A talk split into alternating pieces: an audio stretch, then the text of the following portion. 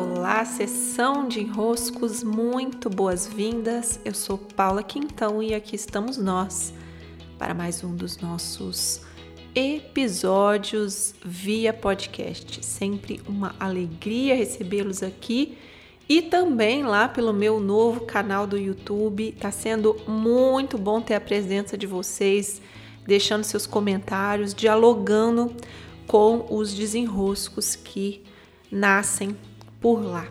Sempre muito bom recebê-los. E hoje eu quero dar andamento ao que falava ontem sobre a arte da sustentação. As inscrições para essa minha mentoria estão abertas. Essa mentoria, ela até então só acontecia para convidados e nesse momento eu abri inscrições públicas. A mentoria de sustentação, ela tem como objetivo olhar especificamente para aquelas questões que estamos, portanto, com dificuldade de sustentar. Aquilo que a gente sabe que nos importa, que a gente sabe que tem os recursos para atravessar, que a gente sabe que quer ver mover-se, que a gente quer que aquilo progrida, mas que a gente está patinando na sustentação. É, eu já falei aqui anteriormente, já há um tempinho atrás, sobre a dificuldade de sustentação, ela guardar atrás de si, como se ela ocultasse, uma resistência. Algo em nós não quer fazer.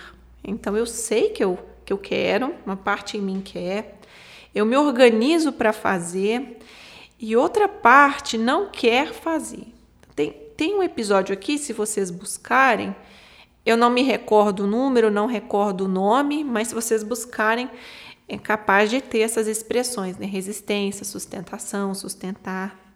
É, não deve ser difícil encontrar, não. Mas há esse, essa linha temática que nós precisamos compreender. O que que em mim não quer, tá? Inclusive, na época, se não me engano, eu fiz um vídeo para o YouTube também. Então, no canal do YouTube, como tem menos vídeos, seja até mais fácil localizar. Pois bem, hoje eu quero trazer uma outra nuance sobre a sustentação. Ontem falei sobre como esses momentos em que a vida tá turbulência pura, então tá o caos formado e você encontra um eixo interno capaz de se sustentar através das tormentas e seguir fazendo o que é preciso fazer. Não estou dizendo que a gente, por exemplo, vai ter o mesmo nível de concentração enquanto o mundo está caindo lá fora. Né? Claro que não, eu não sou a parte da tormenta. Eu estou percebendo a tormenta, eu estou sentindo os elementos que ela está trazendo os altos e baixos da vida, nós não somos anestesiados a eles. Mas eu encontro um eixo interno, é isso que eu estou é, explicando, né? Eu encontro um eixo interno para atravessar e seguir mantendo, como é possível naquele contexto, o que me importa que esteja vivo. É claro, se eu colocar aqui um objetivo, escrever o meu livro, e ele aparece aqui todo dia na minha agenda, né? Escrever um pouquinho a mais no meu livro. Do livro que nesse momento está sendo escrito, que é o do Perdas e Refazimento. É claro que tem dias que eu não vou escrever o livro. Tá tudo bem, mas numa maioria dos dias ele aparece.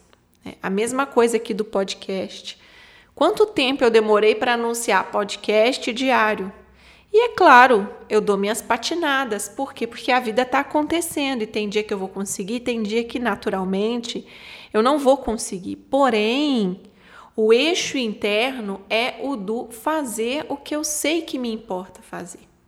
Quando nós, e o tema que eu quero tratar hoje é esse aspecto, né? Quando nós temos a vida lá fora em caos e não estamos conseguindo sustentar, a gente vai dizer assim: ah, mas eu não estou conseguindo sustentar porque está acontecendo tanta coisa, sabe? É o meu cachorro, é a minha vizinha, é a minha mãe, é o meu pai, é o mundo inteiro, é a guerra mundial, é o governo do Brasil. Se a gente vai colocar um motivo de caos, porque sempre vai ter um caos mesmo e tem épocas que o caos se intensifica.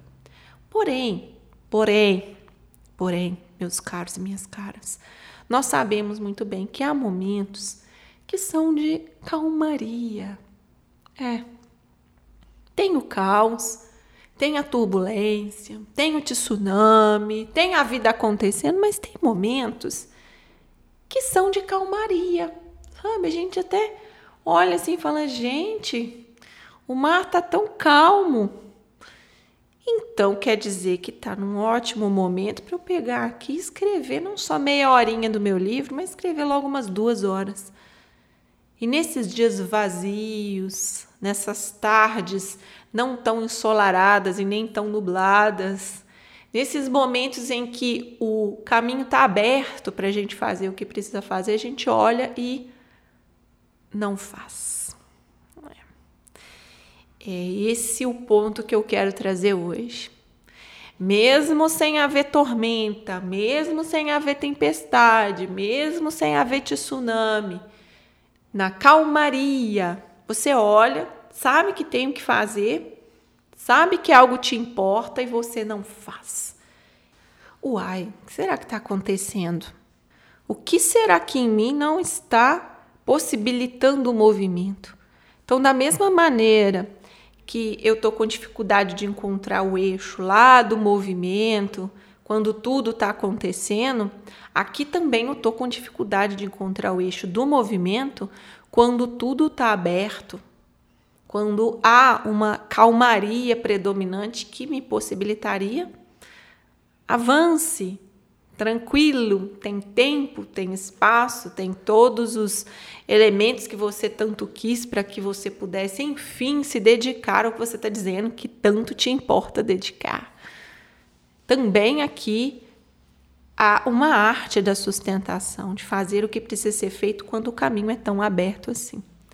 A nos observar e a compreender o que, que eu estou vivenciando, a minha resistência, ela vem quando eu estou dando desculpa, é o que eu quero dizer aqui. Há uma desculpa, que é a vida em caos, ou ela está acontecendo quando eu estou dando desculpa, que é calmaria demais? De todo jeito, há um ponto em comum, uma resistência em mim que me impede de sustentar o que me importa. Essa é a nossa nosso convite a desenrosco de hoje, a nos observar e a compreender um pouquinho mais das dinâmicas que se passam conosco.